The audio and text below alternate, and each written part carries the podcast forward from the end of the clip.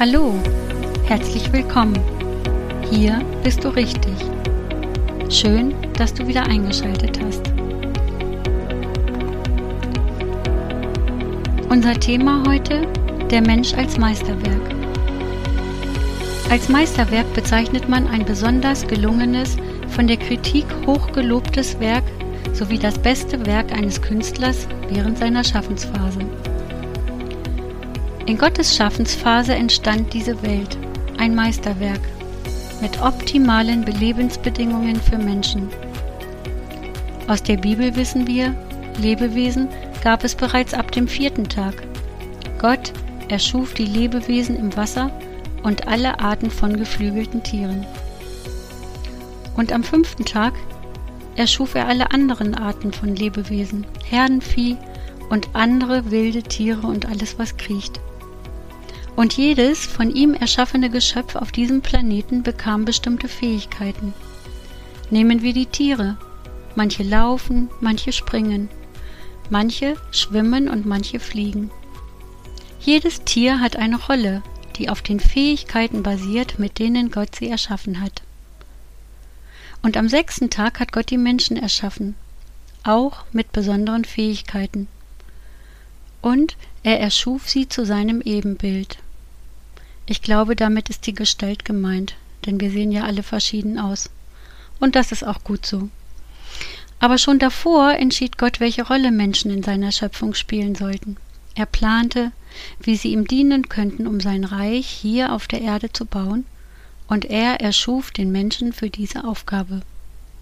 In Epheser 2, Vers 10 steht, denn wir sind sein Werk, geschaffen in Jesus Christus zu guten Werken, die Gott zuvor bereitet hat, dass wir darin wandeln sollen.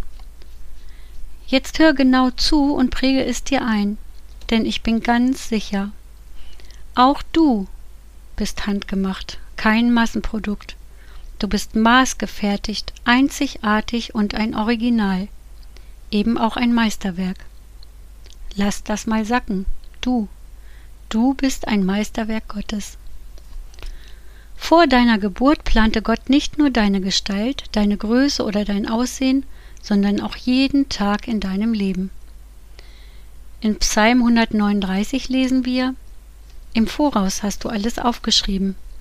Jeder meiner Tage war schon vorgezeichnet, noch ehe der erste begann. Ganz konkret. Als noch niemand an dich gedacht hat, da dachte Gott schon an dich. Es ist also kein Zufall, Weder Glück noch Pech, dass du lebst. Du lebst, weil Gott dich erschaffen wollte.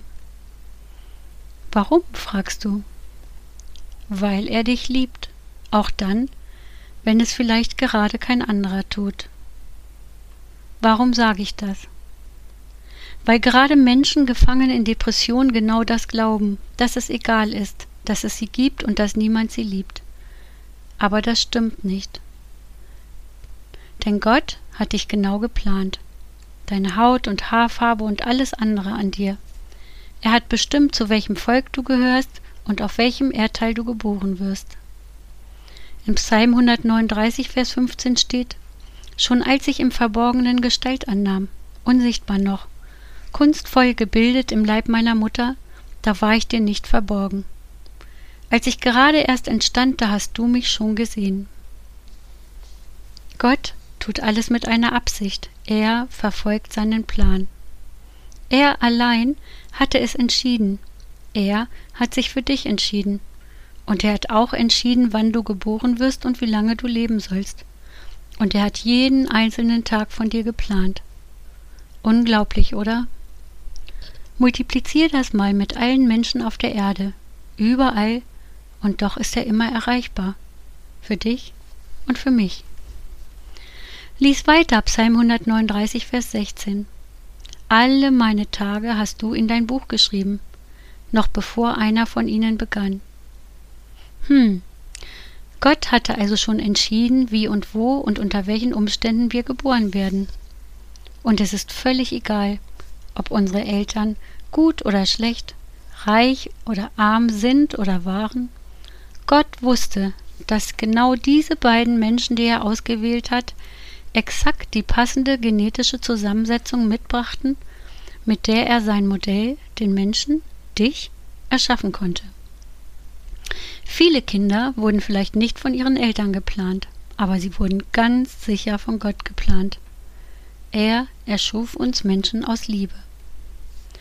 Und wenn du es noch nie gehört hast oder vielleicht lange nicht gehört hast, du bist gemeint. Du. Du bist angenommen, wertgeschätzt durch Jesus Christus. Denn Menschen sind der eigentliche Grund, warum Gott die Welt geschaffen hat. Und wenn es keinen Gott gäbe, dann wären wir alle bloß Zufälle oder Unfälle. Und unser Leben hätte keinen Sinn und kein Ziel. Es gäbe kein richtig oder falsch und auch keine Hoffnung. Aber das Gegenteil ist der Fall. Und nur die, die ihn, die Jesus kennen, die wissen, dass ihr Leben sehr wohl einen Sinn hat, weil es einen Unterschied macht. Welchen fragst du? Na, weil Gott durch Menschen, durch dich und mich handeln will und auch handelt. Wer Jesus aufgenommen hat, hat auch den Vater aufgenommen und den Heiligen Geist empfangen kannst du nachlesen in der Bibel. Der Heilige, Grei, der Heilige Geist, der berät dich täglich, was gut und richtig ist, wenn du ihn lässt. Hör genau hin. Er will dein Berater sein. Die Entscheidung triffst du. Aber er kann dich ans Ziel bringen, wenn du seinem Rat folgst. Hier leben, auf der Erde leben bedeutet auf der Durchreise zu sein. Das eigentliche Leben, für das wir geschaffen sind, ist die Ewigkeit. Jesus schenkt uns die Hoffnung hierauf. In Johannes 14, Vers 5 steht, Ich bin der Weg, die Wahrheit und das Leben. Niemand kommt zum Vater außer durch mich. Und wenn es zu Ende geht, wenn es irgendwann soweit ist, dann wird Gott dir eine Frage stellen. Nicht danach, was du alles getan und geleistet hast, das ist nicht der Schlüssel für die Ewigkeit. Ihm sind andere Dinge wichtig. Er wird dich fragen, wer du bist und was du mit den Gaben und Talenten gemacht hast, die er dir gegeben hat.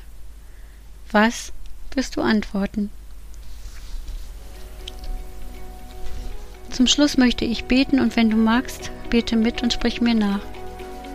Lieber Herr Jesus, nichts ist dir verborgen. Du kennst uns und liebst uns trotzdem.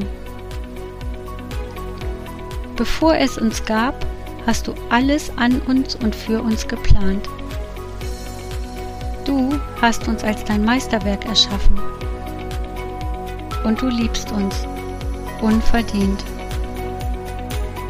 Deshalb wollen wir alles, was du in uns hineingelegt hast, zum Wohle aller einsetzen. Amen. Ich wünsche dir Gottes Segen für die kommende Woche und für das, was vor dir liegt.